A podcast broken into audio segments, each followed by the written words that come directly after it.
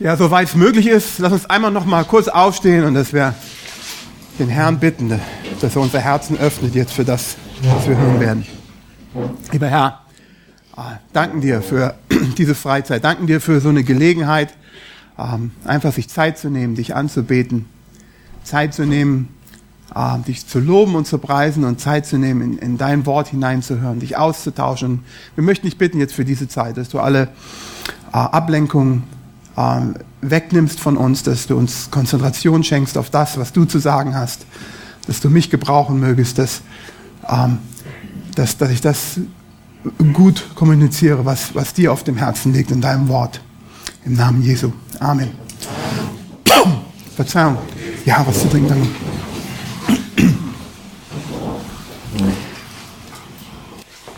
Kurze Wiederholung. Wir haben uns den den Grund angeschaut, warum wir uns da ausgiebig mit Beziehungen beschäftigen müssen.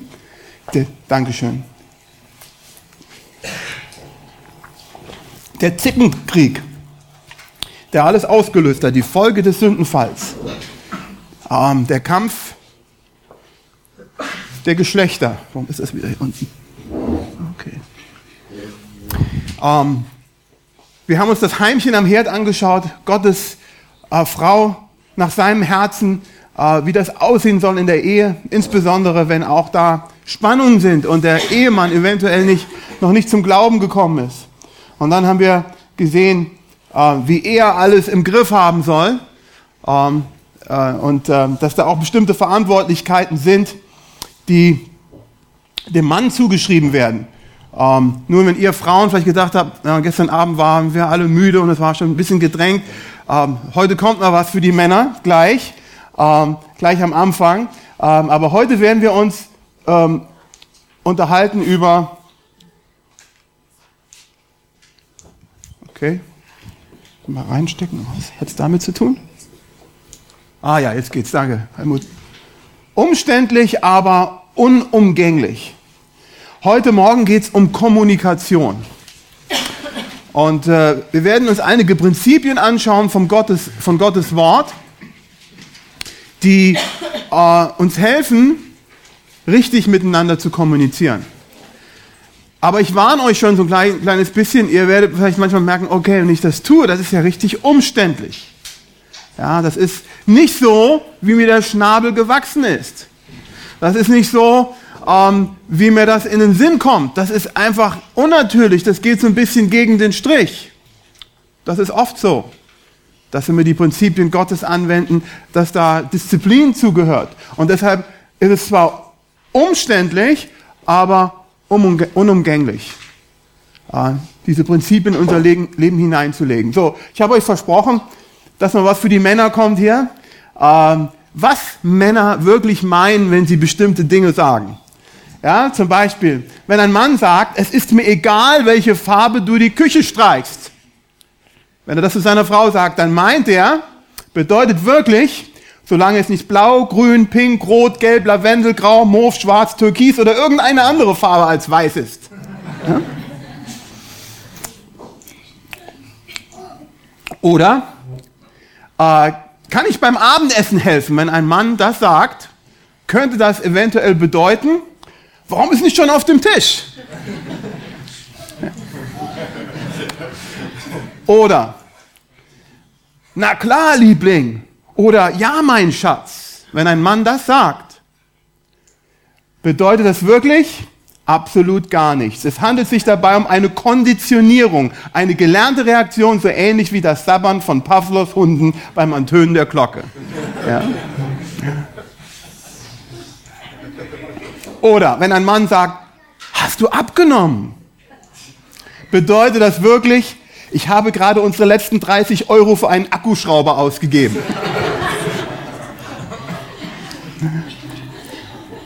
Oder wenn ein Mann sagt, in letzter Zeit mache ich mehr Sport.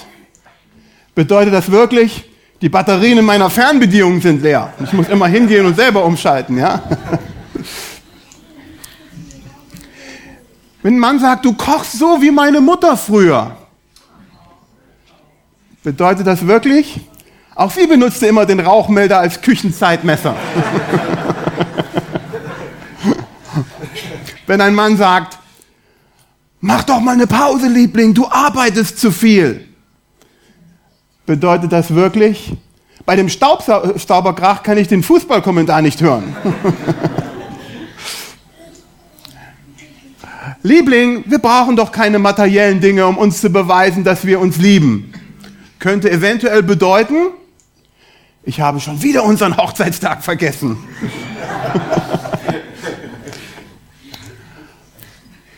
ich helfe in unserem Haushalt mit. Wenn ein Mann damit prahlt, könnte es eventuell bedeuten, ich habe einmal ein schmutziges Handtuch in den Wäschekorb geworfen. hey, ich habe meine Gründe für das, was ich tue. Wenn ein Mann das sagt, bedeutet das eventuell wirklich, und ich hoffe, mir fällt bald einer ein.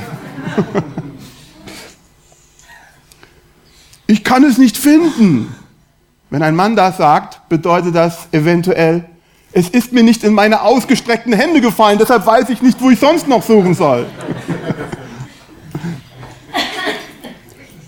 Was meinst du damit, du brauchst neue Klamotten? Wenn ein Mann das sagt, bedeutet das wirklich, du hast doch gerade erst vor drei Jahren neue Klamotten gekauft.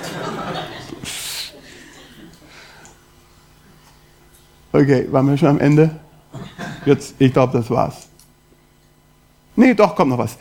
Aber ich gehe nicht gerne einkaufen. Wenn ein Mann das sagt, bedeutet wirklich, weil ich dann immer vor der Umkleidekabine mit deiner Handtasche auf dich warten muss.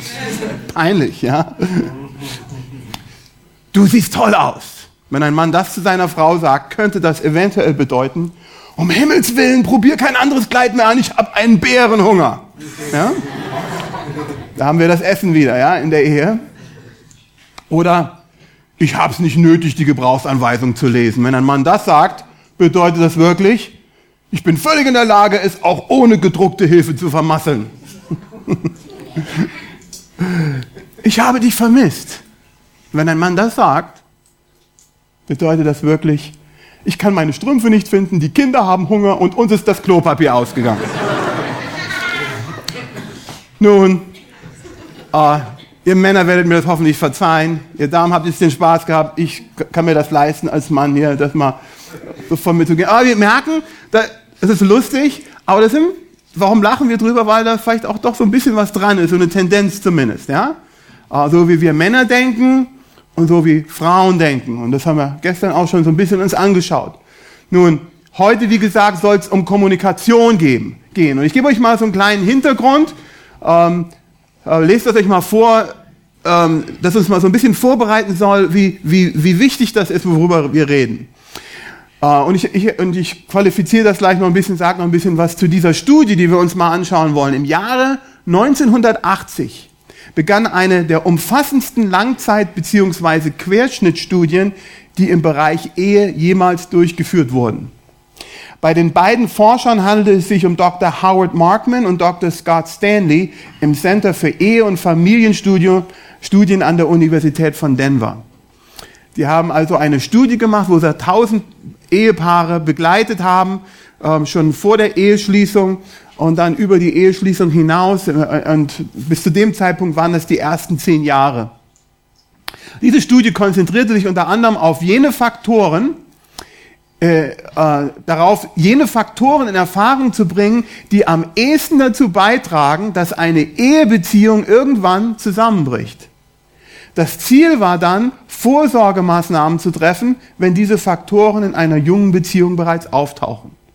Hier haben wir also jetzt weltliche Wissenschaftler, gehe ich mal davon aus, ich weiß nicht, dass das Christen sind, aber die sich jetzt vorgenommen haben, wie kann es denn sein, dass so viele Ehen zu Bruch gehen in unserer Gesellschaft?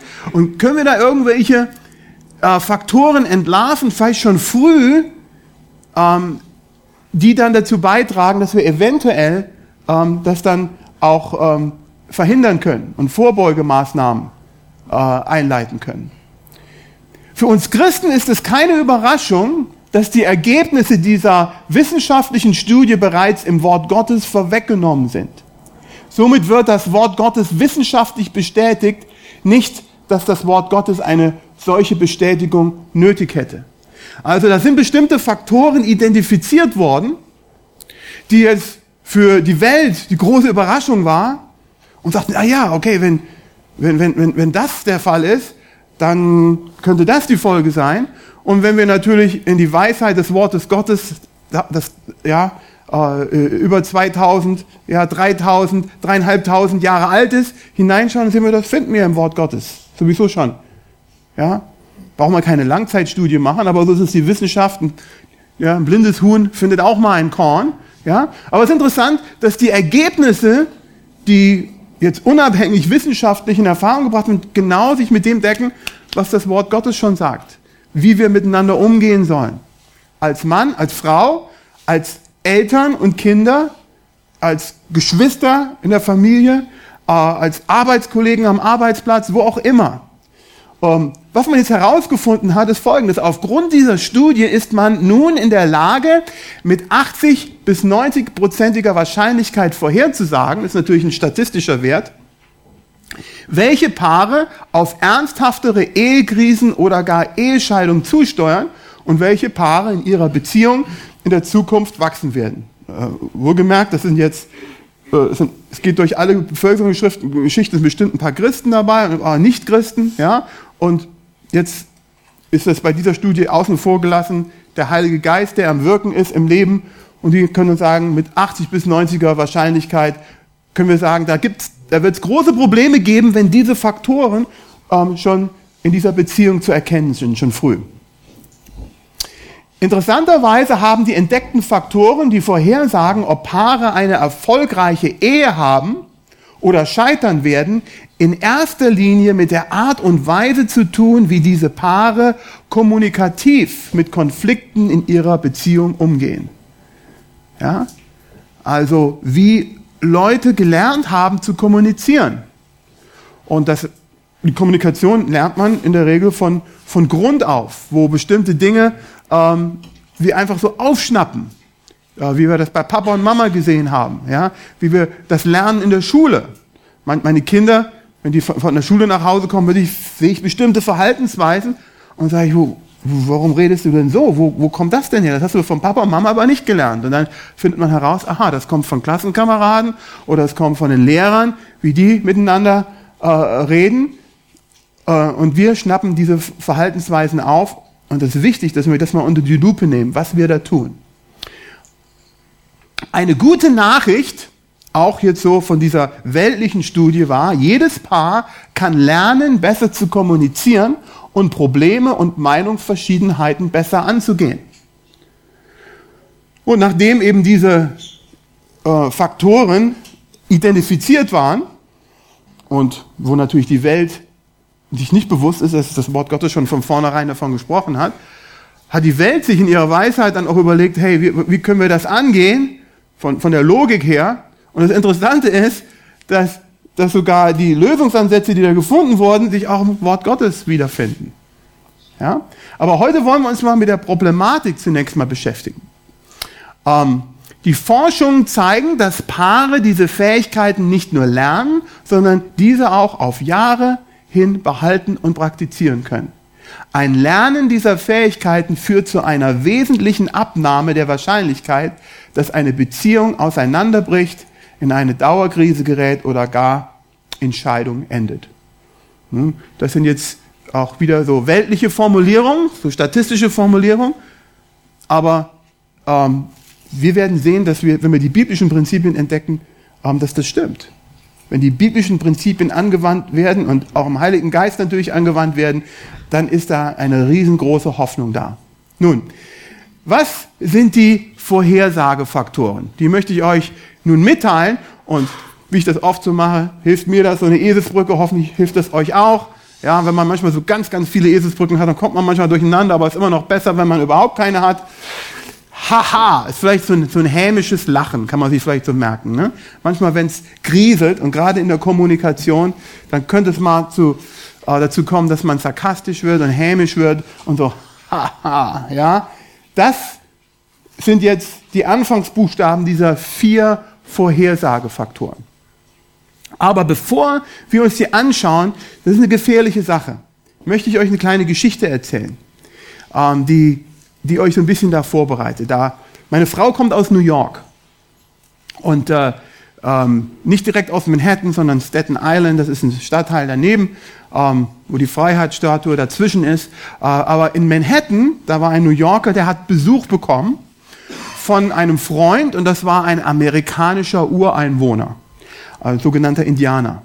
Und äh, der wollte sich die Großstadt anschauen und sie ging raus zu Times Square, das ist äh, so ein ganz belebter äh, Platz da in New York mit Reklame. Und das war zur Mittagszeit und das war ein ganz geschäftiges Treiben und das war so, äh, war, die Stadt war so ganz laut und äh, heulende Sirenen und diese Yellow Caps, diese Taxis, die quietschen um die Ecke biegen und, äh, und äh, der, der Straßenlärm war ohrenbetäubend.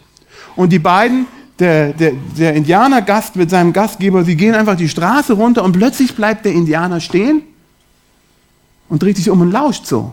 Und dein Freund sagt, was ist denn? Der Indianer sagt, ich höre eine Grille. Dein Freund sagt, was hörst du? Ich höre eine Grille. Dein Freund sagt, nein, das, das kann nicht sein. Du kannst doch unmöglich bei dem Straßenlärm hier eine Grille hören.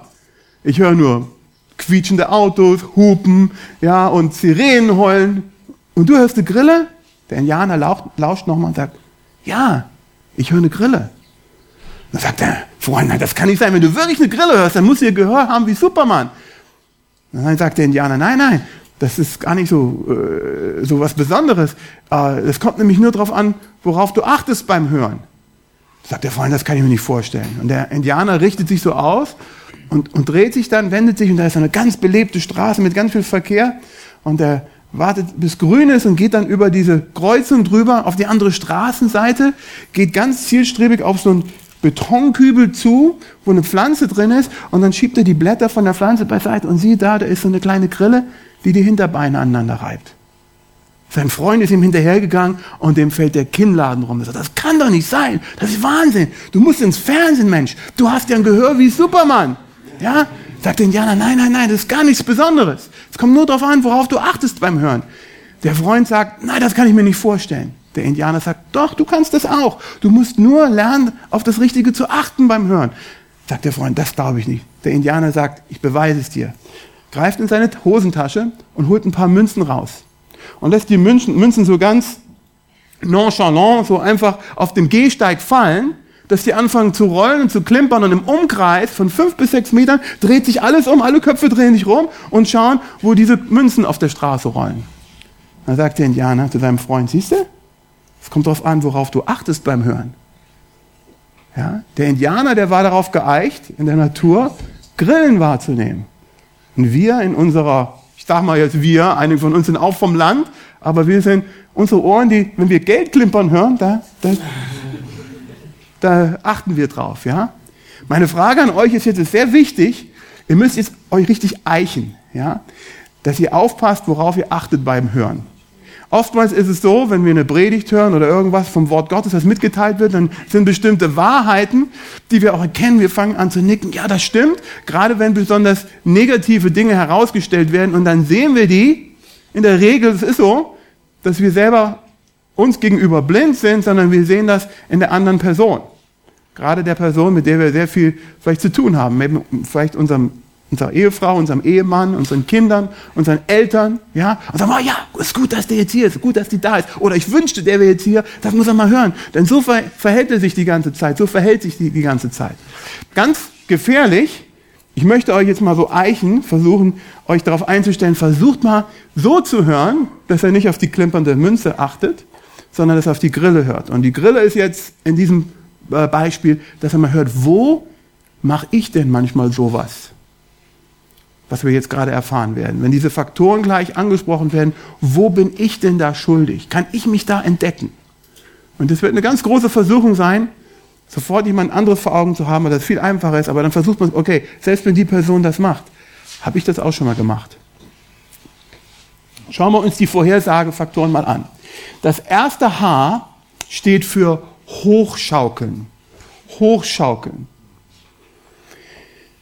Ich habe mal jetzt mal versucht, das auch so in Verbindung zu bringen mit so einem weltlichen Sprichwort, ähm, wo das Prinzip vielleicht auch zum Ausdruck gebracht wird. Hier zum Beispiel, ich glaube, viele von uns kennen das, wie man in den Wald hineinruft, so schallt es heraus.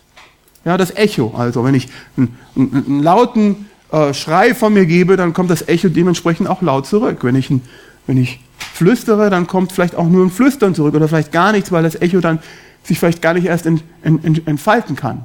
Nun, äh, das im Fachbegriff, das Hochschaukeln nennt sich Eskalation. Das ist das, was die äh, Wissenschaftler, wie die das genannt haben. Ja? Und die Erklärung ist, wenn die Gesprächspartner, Leute, die miteinander kommunizieren, sich hin und her zu Negativerwiderungen hinreißen lassen, die dann immer mehr Zorn und Frustration aufbauen. Ja? Wenn zum Beispiel ein Mann nach Hause kommt und seine Frau beschwert sich, dass er, sich, dass er seine schmutzigen Socken hat im Badezimmer liegen lassen. Und er sagt, ja, du musst dich gerade beschweren, dass ich meine schmutzigen Socken im Badezimmer habe liegen lassen. Vor lauter Hautcremes und Bodylotions kann, kann ich noch nicht mal mein Rasierwasser finden. Ja? Das wäre eine Eskalation, das wäre ein Hochschaukeln. Dass er gar nicht auf die äh, Kritik eingeht und sich dadurch wehrt, indem er ja, die, die, die Schuld wieder zurückverschiebt, zu seiner Frau zum Beispiel. Nun, was hat das Wort Gottes dazu zu sagen? 1. Petrus 3, Vers 9, das ist nur einer von vielen Versen, der in diese Richtung geht. Vergeltet nicht Böses mit Bösem oder Scheldwort mit Scheldwort, sondern im Gegenteil segnet, weil ihr dazu berufen worden seid, dass ihr Segen erbt. Also selbst wenn mich jemand aus meiner Sicht vielleicht ungebührlich kritisiert, habe ich noch lange nicht das Recht, zurückzuschießen und der Person äh, irgendwas anderes vorzuhalten, was, was sie vielleicht falsch gemacht hat. Und in unserem menschlichen Denken ist das oft so, ja, du musst mir äh, Vorwürfe machen, denn du machst ja das und das und das und das. Die, das Wort Gottes hat er schon von jeher gesagt, das, ist, das bringt uns nicht weiter. Ja, nichts Böses mit Bösem vergelten, kein Scheldwort mit Scheldwort, sondern im Gegenteil segnet weil ihr dazu berufen worden seid, dass ihr Segen erbt. Das ist das Hochschaukeln. Das erste H. Nun, das A steht für abwerten. Abwerten. Und ihr kennt das Sprichwort bestimmt auch, Ehre, wem Ehre gebührt. Wo die Welt sogar sagt, ja, wenn da jemand irgendwas tut, was, wo er für gelobt werden sollte, dann sollte man auch ihn dafür loben. Ehre, wo Ehre gebührt. Und beim Abwerten ähm, wird dieses Prinzip aber nicht eingehalten. Ähm, die Definition von diesem Abwerten ist ein unterschwelliges oder direktes Herabwürdigen der Meinung, der Gefühle oder des Charakters des anderen. Dass man etwas dass man da keine Ehre gibt, wo man Ehre geben sollte. Wir haben das gestern gehört, dass, dass das eine der Hauptaufgaben von uns Männern ist, dass wir unseren Frauen die Ehre geben sollen, dass wir sie anerkennen sollen für diejenigen, die sie sind, dass sie unsere Partner sind und dass sie uns dieses wertvolle Leben mit uns teilen. Ähm, und, und das sind bestimmte Dinge, die jemandem zustehen und wenn man diese Dinge jemandem vorenthält, dann nennt man das Abwerten. Ein Beispiel ist, ähm, der Mann äh, seine Frau ist vielleicht in einer Frauenstunde oder irgendwie unterwegs und er sagt, oh, ich mache ja mal einen Gefallen, das, ist noch nicht, das Geschirr ist noch nicht abgespült, ich spüle ausnahmsweise, spüle ich mal alles ab und mache alles schön tipptopp und dann freut sie sich, wenn sie nach Hause kommt. Und sie kommt nach Hause und sie sieht, dass alles blitzblank gespült ist und anstatt ihn zu loben, kritisiert sie ihn, weil er die Spülbürste vielleicht nicht an den Platz wieder hingehängt hat oder hingelegt hat, wo sie hingehört. Ja, das wäre ein Abwerten. Da, wo eigentlich jetzt doch eine bestimmte Ehre erwartet ist, ein bestimmtes Lob erwartet ist, wo man dann enttäuscht ist, oh nein, und dann findet die Person noch was, nur noch was Negatives an mir. Ja, das ist Abwerten. Nun, was sagt das Wort Gottes dazu? Epheser 4, Vers 29. Kein faules Wort komme aus eurem Mund, sondern nur eins, das gut ist zur notwendigen Erbauung, damit es den Hörenden Gnade gebe. Ja, ich muss zugeben, das ist so schwer. Und ich glaube, gerade in unserer Kultur, wo wir sind, als, als, als Deutsche, ja, so das typisch Deutsche ist, dass wir, dass wir immer wieder Dinge verbessern wollen, dass wir Dinge mit kritischen Augen sehen oder in unserer deutschen Kultur und dass wir immer schnell dabei sind, Dinge zu kritisieren. Ja, und, äh, und dann, wenn kein Lob da ist, dann bedeutet das, okay, alles ist in Ordnung.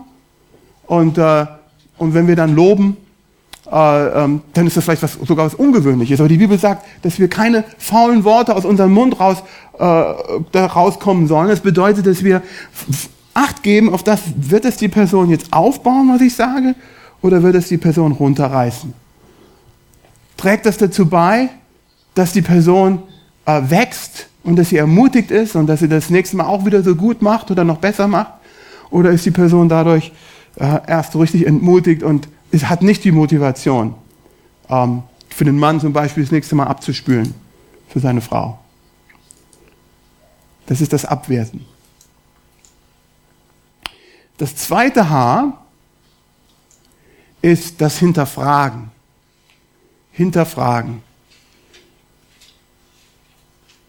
Hochschaukeln, abwerten, hinterfragen. Hoppla. Äh, das ist vielleicht nicht so bekannt. Dieses Sprichwort habe ich auch auf dem Internet mal so was Passendes erstmal gesucht. Wo Verdacht einkehrt, nimmt Ruhe Abschied. Aber das ist eine Wahrheit, die auch im Leben zu beobachten ist. Ja? Sobald da ein Verdacht ist, sobald man jemand anderes verdächtigt, dann, dann kommt es zu Spannung und die Ruhe nimmt Abschied. Das ist das, was durch das Hinterfragen erreicht wird, leider. Wenn der Partner annimmt, dass die Motive des anderen negativer sind, als es in Wirklichkeit der Fall ist. Und das ist ein Riesengift in einer Beziehung und in Kommunikation. Das ist alles Gift, das Hochschaukeln, das Abwerten und Hinterfragen. Aber ich kann euch sagen, so in, in, in, in meinem Leben im Dienst und auch in der Seelsorge habe ich das oft gemerkt, das ist, das hat Beziehungen auseinandergebracht.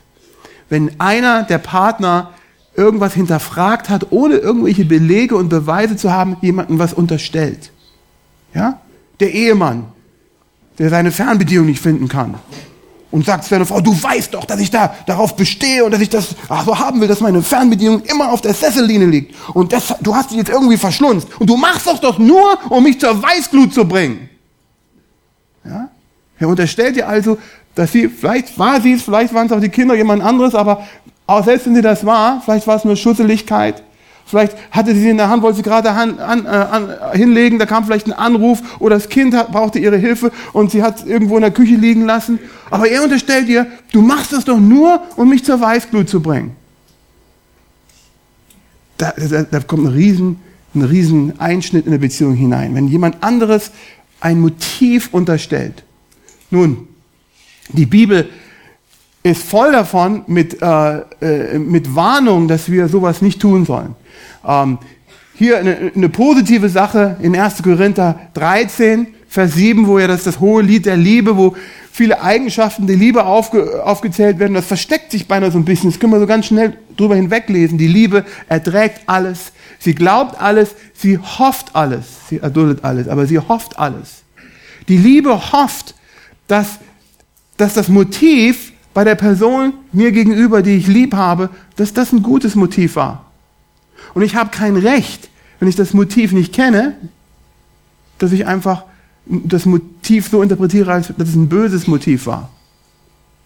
Und das ist, eine, das ist eine schwierige Sache, denn wir Menschen tendieren dazu, weil das Wort Gottes sagt an anderer Stelle hier in 1. Korinther äh, 4, Vers 5, äh, ganz eindeutig, darum richtet nichts vor der Zeit, schreibt der Paulus, bis der Herr kommt, der auch das im Finstern Verborgene ans Licht bringen und die Absichten des Herzens offenbar machen wird. Und dann wird jedem das Lob von Gott zuteil werden.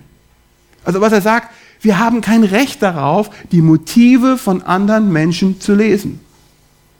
Es gibt vielleicht Leute, und ich muss zugeben, ich habe das in der Vergangenheit auch gedacht, vielleicht gibt es so eine Gabe der, äh, des Motivelesens. Ja? Äh, so eine Gabe, dass einige Leute, die haben irgendwie so eine Antenne und wir müssen zugeben, dass Frauen manchmal auch vielleicht im Allgemeinen intuitiver sind als Männer. Ähm, und das kann schon mal sein. Äh, ich kann mich daran erinnern, dass äh, ähm, meine Frau, wir waren irgendwo äh, in, bei einer äh, Evangelisation und da war äh, ähm, da war ein bestimmter Pastor, der aufgetreten ist und meine Frau sagte mir auf einer Veranstaltung, ich mag den Mann nicht. Sag, sei vorsichtig, sag das nicht. Sagte, ich mag den nicht. Irgendwas ist an dem dran, da mag ich nicht. Sag ich, du musst vorsichtig sein. äh, du kannst ja keine Motive sagen, ja, ich, ich unterstelle ihm nichts, aber irgendwas gefällt mir an dem nicht. Ja? Äh, und dann äh, stellt sich heraus, kurze Zeit später, dass da eine ganz große Verfehlung war bei einem Pastor. Und das war auch zu diesem Zeitpunkt, dass da eine sexuelle Verfehlung war, die da äh, ähm, stattfand. Und dann habe ich mich später mit einem anderen Ältesten von einer anderen Gemeinde unterhalten und er sagte mir ganz unheimlich, sagte, meine Frau, die hat immer gesagt, ich mag den nicht. Sag ich, deine Frau auch? Ja, ja, aber sie konnte nur einfach sagen, ich mag, ich mag den nicht, aber und, und, und er hat gesagt, ich habe meine Frau auch da gewarnt. Und das ist vielleicht so das Verhältnis, das wir in der Ehe haben sollen, dass wir, ja, da ist eine Intuition, aufgepasst, aber wir können jetzt nichts Konkretes unterstellen. Äh, und die Frauen haben das irgendwie gespürt. Ja? Ähm, aber hier geht es darum, dass ganz klar Gott sagt, ich bin der Einzige, der die Absichten des Herzens kennt. Ich bin der Einzige, der die Motive kennt. Und das ist manchmal, was wir als Christen auch nicht so auf die Reihe bekommen, weil wir auch die äh, Abschnitte sehen im Wort Gottes, wo wir tatsächlich auch manchmal Frucht inspizieren sollen. In, insofern, dass wir die Taten, die wir bei den anderen sehen, dass die tatsächlich ähm, ähm, einzustufen sind. Ja, und das sagt der Paulus in 1. Korinther 5 zum Beispiel, wo da jemand war in der Gemeinde, der offensichtlich ja, von seinem Moralverhalten gegen äh, ähm, das, das verstoßen hat, was ein Christ tun sollte und was überhaupt jemand tun sollte. Sagt, das will nur nicht mal die Ungläubigen machen, was diese Person macht. Ja, und hat dann gesagt, ihr müsst mit dieser Person jetzt äh, ähm, ganz streng handeln, weil nämlich da ist ein bestimmtes Verhalten, das man gesehen hat. Und Verhalten ist, äh, ist ziemlich objektiv. Ja? Aber wenn wir so ein Gefühl haben, dass, dass da ein Verhalten ist bei der Person und wir jetzt der Person sagen, du machst das doch bestimmt aus dem und dem Grund, dann müssen wir sehr vorsichtig sein. Weil Gott sagt, das ist mir allein vorbehalten. Der Herr, wenn er kommt, der wird das, was im Finstern verborgen, verborgen ist, das wird er ans Licht bringen und die Absichten des Herzens offenbar machen. Und dann wird jedem, und dann interessanterweise sagt er, das Lob von Gott zuteil werden. In dem Zusammenhang wurde der Paulus irgendwie angeklagt, dass er Dinge nicht richtig gemacht hat. Er sagt, mein Gewissen ist rein. Und, und, und wenn wir vom Richterstuhl Christi stehen, da wird Lob kommen. Interessanterweise erwähnt er jetzt nicht hier Tadel. Ja? Zumindest nicht in dem Zusammenhang. Ja, ist Lob. Weil, weil Gott, manchmal sehen Dinge sehr schlecht aus, und wir denken, das sind vielleicht das Motiv ist dahinter und das Motiv. Ich muss zugeben, ich bin jemand, der immer auch wieder nachdenkt, was könnte die Motivation sein, aber ich muss mich unwahrscheinlich in Check halten. Ja, unwahrscheinlich in Zaum nehmen, dass ich nicht einfach zu Gericht spreche über die Person. Die macht das aus dem und dem Grund. Ähm, aber manchmal ist es eindeutig. Und wenn, wenn, wenn das eindeutig ist an dem Verhalten von der Person und die Person auch das bekräftigt, dann können wir natürlich auch herausfordern. Ich gebe euch mal ein Beispiel. Als ich ähm, äh, Student war und dann auch äh, Pastor war in der Gemeinde, habe ich auch teilweise noch gearbeitet, habe äh, bei UPS gearbeitet, Nacht, Nachtschicht.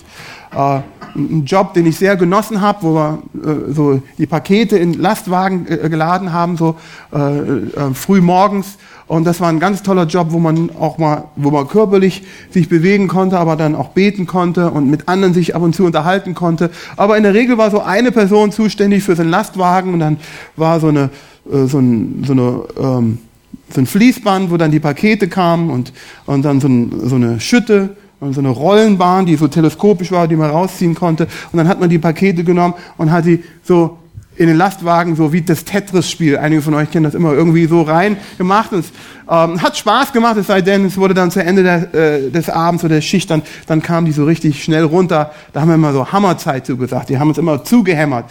Und da zu dem Zeitpunkt war so, dass dann immer, da gab es einige Springer, die dann immer geholfen haben und draufgesprungen sind. Und deren Aufgabe war das dann, demjenigen, der so alleine war, dann zu helfen.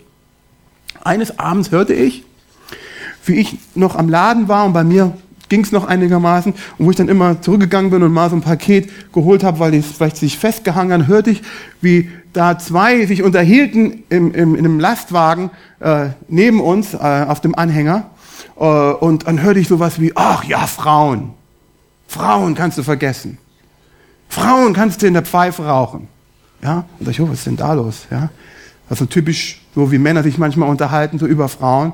Aber ich merkte, dass da war jemand, der hat irgendwie ein Problem gehabt und der andere versuchte, den irgendwie zu trösten, indem er eben so auf typisch männliche Art so äh, ihm, ihm, ihm zureden wollte. Und, äh, und ich wusste noch nicht, wer das war. Und dann aber kurze Zeit später, das war das der Springer gewesen, der da das Problem hatte und der sprang bei mir drauf. Und ich hatte ihn auch schon vorher kennengelernt, schon Wochen und Monate vorher, immer wieder ein Gespräch mit ihm. Und, und dann merkte ich, dem war so richtig, der war so richtig depressiv, dem war so eine Laus über die Leber gelaufen. Und wir, wir arbeiten zusammen, sagt, wie, dir geht's heute nicht so gut, ja? Sagt er, ja, du wirst nicht glauben, was mir passiert ist, ja? gestern, als ich nach der, aus der, äh, von der Schicht nach Hause kam, gestern Morgen so um fünf, halb sechs, komme ich in meine Wohnung und meine Wohnung ist quasi leergeräumt und meine Freundin hat mich verlassen. Ja, einfach nichts angekündigt, nichts, die ist einfach weg. Ich weiß nicht, wo sie ist, hat ihr Zeugs mitgenommen.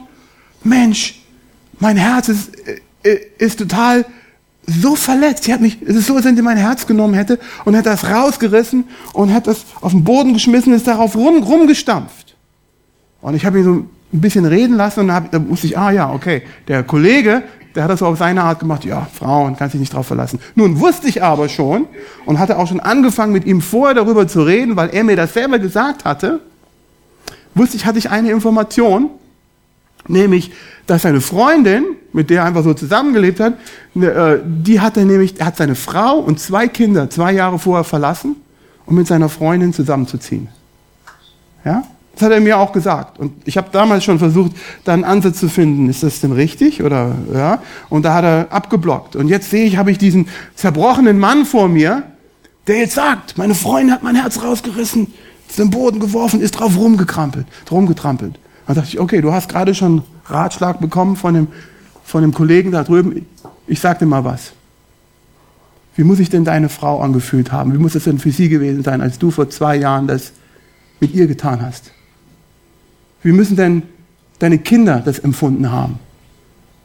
Dass die Mama, mit, wo du vom Traualtar standst und sagst, und ich weiß, da haben wir uns auch schon drüber unterhalten gehabt, du hast ein Gelübde abgelegt Du hast ein Trauversprechen abgelegt. Du sagst, ich werde ihr die Treue halten in guten und schlechten Zeiten, bis der Tod uns scheidet. Und du lässt deine Frau da sitzen, du ziehst aus und lässt deine Kinder sitzen und du vergnügst dich mit deiner Freundin. Und jetzt beschwerst du dich, dass deine Freundin dich Hals über Kopf verlässt? Interessanterweise schaut er mich an und sagt, ja, ich glaube, hast recht. Ja, ja, ja, was man sät, das erntet man. Ne? Da sage ich, nein, ich glaube, das ist eine große Chance. Denk mal drüber nach. Was du jetzt gerade empfindest, ist eine Riesenchance, eine Riesengnade von Gott. So muss deine Frau, mindestens muss deine Frau sich gefühlt haben und hat sich vielleicht so gefühlt über die nächsten zwei Jahre. Das ist eine große Chance. Geh zurück zu deiner Frau und, und flehe sie an. Vielleicht nimmt sie dich zurück. Vielleicht ist das jetzt noch deine Chance. Und er war total verdutzt am Anfang, dass ich so mit ihm geredet habe. Und ich war selber überrascht, dass ich so, ja, jemand, der so verletzt war, äh, noch eins oben drauf gesetzt hat, aber auch wie er dann positiv reagiert hat. Ähm, das war natürlich nur möglich, weil ich genau wusste, der hat sich was zu Schulden kommen lassen. Er hat es mir damals gesagt und ich kann genau in die Kerbe hauen. Aber ich muss vorsichtig sein, sowas zu machen, jemandem irgendwas zu unterstellen. Du hast das und das gemacht, bestimmt aus dem und dem Grund. Ja, weil du zu stolz bist oder dieses oder jenes. Wir müssen vorsichtig sein, müssen dem Heiligen Geist die Chance lassen, äh, die Motivation ähm, da zu überführen, die Person im Herzen zu überführen. Ganz wichtig, ist ganz großes Gift. Ich habe gesehen, wie Beziehungen in die Brüche gegangen sind, weil, weil da ein Ereignis war, wo sie ihm irgendwas unterstellt hat. Und das war wirklich nicht der Fall gewesen. Er hat zwar eine bestimmte Handlung gehabt, aber er hat einen ganz anderen Grund gehabt, eine gute Motivation. Und das ist missverstanden worden. Und es ist ausgesprochen worden, früh in der Beziehung. Und, und dann hat er gemerkt, Mensch, wenn sie mir so nicht, wenn sie mir nicht vertraut, wow, dann kann das nichts geben. Ja? Und umgekehrt, wo ja, Frauen und Männer das tun. Ganz, ganz dolles Gift, hinterfragen. Gott ist der Einzige, der unsere Motive kennt. Und wir kommen zum letzten, dem Abkapseln. Abkapseln. Abkapseln, ein gutes ähm, Zitat oder Sprichwort wäre da vielleicht, ein gebranntes Kind scheut das Feuer. Ein gebranntes Kind scheut das Feuer. Ja? Dass es manchmal sehr schmerzhaft ist für Leute, wenn dann auch so ein paar andere Dinge schon vorher passiert sind. Vielleicht hat da so ein bisschen Hochschaukeln stattgefunden, so eine Eskalation oder war eine Abwertung da drin oder war ein Hinterfragen vielleicht auch da drin. Manchmal ist das ja so ein bunter Blumenstrauß, wenn es zu Konflikten kommt in einer Beziehung. Ja? Dass einige dazu tendieren und sie kapseln sich ab. Äh, wenn der Partner sich von der Diskussion zurückzieht und weitere Konfrontation meidet. Wenn der Partner sich von der Diskussion zurückzieht und weitere Konfrontation meidet. Das kann mal sehr frustrierend sein. Ja, zum Beispiel, dass sie äh, einfach die, ja, die Tür zuknallt, vielleicht ins, ins Schlafzimmer sich zurückzieht, sich einschließt und, und, und sich jeglicher Diskussion vorenthält und ihm vielleicht die kalte Schulter zeigt, ähm, vielleicht auch am nächsten Morgen noch. Ja? Ich versuche absichtlich mal so ein bisschen abzuwechseln zwischen ihm und ihr. Und ja, die Frage ist, man muss sich selber fragen, mache ich sowas manchmal? Mache ich so, wo ich dann sage, nein, ich will das Problem nicht lösen. Nun, was sagt das Wort Gottes dazu? Epheser 4, Vers 26 bis 27, zürnet und sündigt dabei nicht. Die Sonne gehe nicht unter über eurem Zorn und gebt dem Teufel keinen Raum. Ich muss zugeben, dass ich diesen Vers in den frühen Ehejahren mein, äh, äh, missverstanden habe und davor schon und dementsprechend falsch angewandt habe. Ähm, und, und wo mal der Fall da gewesen ist, wo meine Frau, ja, ich sage das jetzt so, und das hat sie auch dann zugegeben, wo sie sich mal abgekapselt hat, habe ich große Schwierigkeiten und ich habe versucht, sie ähm, gesagt, wir müssen das doch jetzt unbedingt lösen. Denn das Wort Gottes sagt doch, die Sonne gehe nicht unter über eurem Zorn. Wir müssen uns doch jetzt auch versöhnen. Und da gibt es so ein Lied, vielleicht kennt ihr das noch, so schon eine ältere Kamelle von Manfred Siebald. Lass die Sonne nicht, lass die Sonne nicht untergehen, ehe du verzeihst. Ja, dass wir Vergebung aussprechen, dass wir Versöhnung haben. Nun, wenn man uns das genau anschaut, das ist nicht, was das Wort Gottes sagt. Dass die Sonne äh, untergeht, ehe wir uns versöhnt haben, sondern es steht eigentlich über eurem Zorn. Eigentlich das Wort hier ist der, der, der Anlass eures Zornes. Äh, und zunächst mal ist das bestimmt eine Konfrontation. Das, das bedeutet, dass wenn uns irgendwas zum Zorn veranlasst, dass wir das Bestreben haben sollten, das vielleicht auch schon gleich auszuräumen anzusprechen. Aber wenn die Person sich weigert, damit richtig umzugehen und die Person eventuell solche Faktoren an den Tag legt, ja, dass sich das natürlich hochschaukelt, dass du sagst, du musst mir gerade das sagen, denn du hast ja das und das gemacht.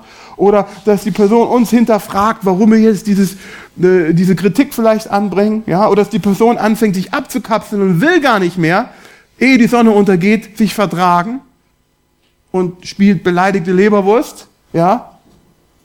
Da war ich am Anfang meiner Ehe, war, war, was, was, ich, ich muss es doch richtig machen. Und ich habe versucht, meine Frau zu, ja, zu überzeugen, hör mal zu, du, wir müssen das noch heute klären, die Sonne geht unter, ja. ja ich will dem Herrn äh, äh, äh, treu sein darin, ja. Nun, steht gar nicht da. Es steht, äh, dass mein Zorn, die Sonne, die soll nicht untergehen über meinem Zorn. Ich muss lernen, das an Gott abzugeben. Und das geht, auch selbst wenn die andere Person das nicht will. Ja, dass die andere Person sagt, ich bin es nicht bereit dazu und, und, und sündigt in dem Moment. Aber ich kann jemanden anderen nicht vom Sündigen abhalten. Und ich muss aufpassen, dass ich nicht Sünde mit Sünde bekämpfe. Ähm, auch als ich noch in Dallas gewohnt habe, habe ich einen, einen Arbeitskollege und auch einen Freund gehabt, der war in meiner Gemeinde und mit dem haben wir auch gearbeitet, habe ich gearbeitet zusammen auch bei dieser Lernklinik. Und er erzählte mir so oft von seiner Situation. Er hat in einer WG, in einer Wohngemeinschaft gewohnt mit einer, mit einem anderen äh, Menschen, einer anderen Person, äh, einem, einem jungen Mann, der auch von sich äh, vorgab, Christ zu sein, aber er erzählte mir ab und zu mal, dass es da zu Reibereien kam und dass es schwierig war zwischen den beiden. Und äh, ich habe ihn auch hier und da Ratschläge gegeben. Ich habe den anderen jungen Mann nie kennengelernt gehabt und, und habe gesagt, wenn es irgendwann mal hart auf hart kommt, also du kannst mich anrufen zu jeder Tages- und Nachtzeit, das ist schon äh, okay. Und dann tatsächlich eines Tages klingelt bei mir um halb drei morgens das Telefon. Und er sagt, Joe, kannst du, kannst du rüberkommen ähm, zu mir? Ich, äh, es ist zu Handgreif Handgreiflichkeiten gekommen. Und dann bin ich so ein paar Blocks gefahren in, in Dallas da also ungefähr zehn Minuten von mir weg und kam dahin und die Situation war früh morgens, dass äh, dass da irgendwie ein Konflikt war und die hatten so eine gemeinsame Küche, Wohnküche und hatte jeder sein. Sage ich euch, bereite ich auf euch vor, ich werde euch Abend, heute Abend bestimmte Werkzeuge an die Hand geben, wo ihr, ich werde euch heute Abend danach herausfordern, für diejenigen, die sich das zutrauen und, und zumuten, dass ihr gleich auch das übt. Ja, noch während dieser Freizeit. Und, ähm, und deshalb, ähm, wenn wir heute Abend auch hoffentlich ein bisschen Zeit einräumen, das ist dann freiwillig, ihr habt dann vielleicht auch andere Dinge, die ihr tun wollt, aber diejenigen, die das wollen, stehe ich auch heute Abend noch danach zur Verfügung, so ein bisschen ähm, das umzusetzen und zu üben. Okay. Also vielen Dank für eure Aufmerksamkeit. Ich denke, ich bete noch. Ähm, stehen wir auf zusammen.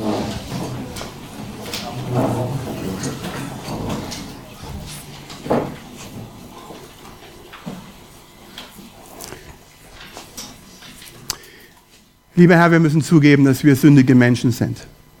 Und ich muss zugeben, dass ich in all diesen Faktoren versagt habe und mehrmals versagt habe. Und ähm, ich habe dich dafür schon um Vergebung gebeten und muss das auch immer wieder tun, wenn man sich dabei ertappt.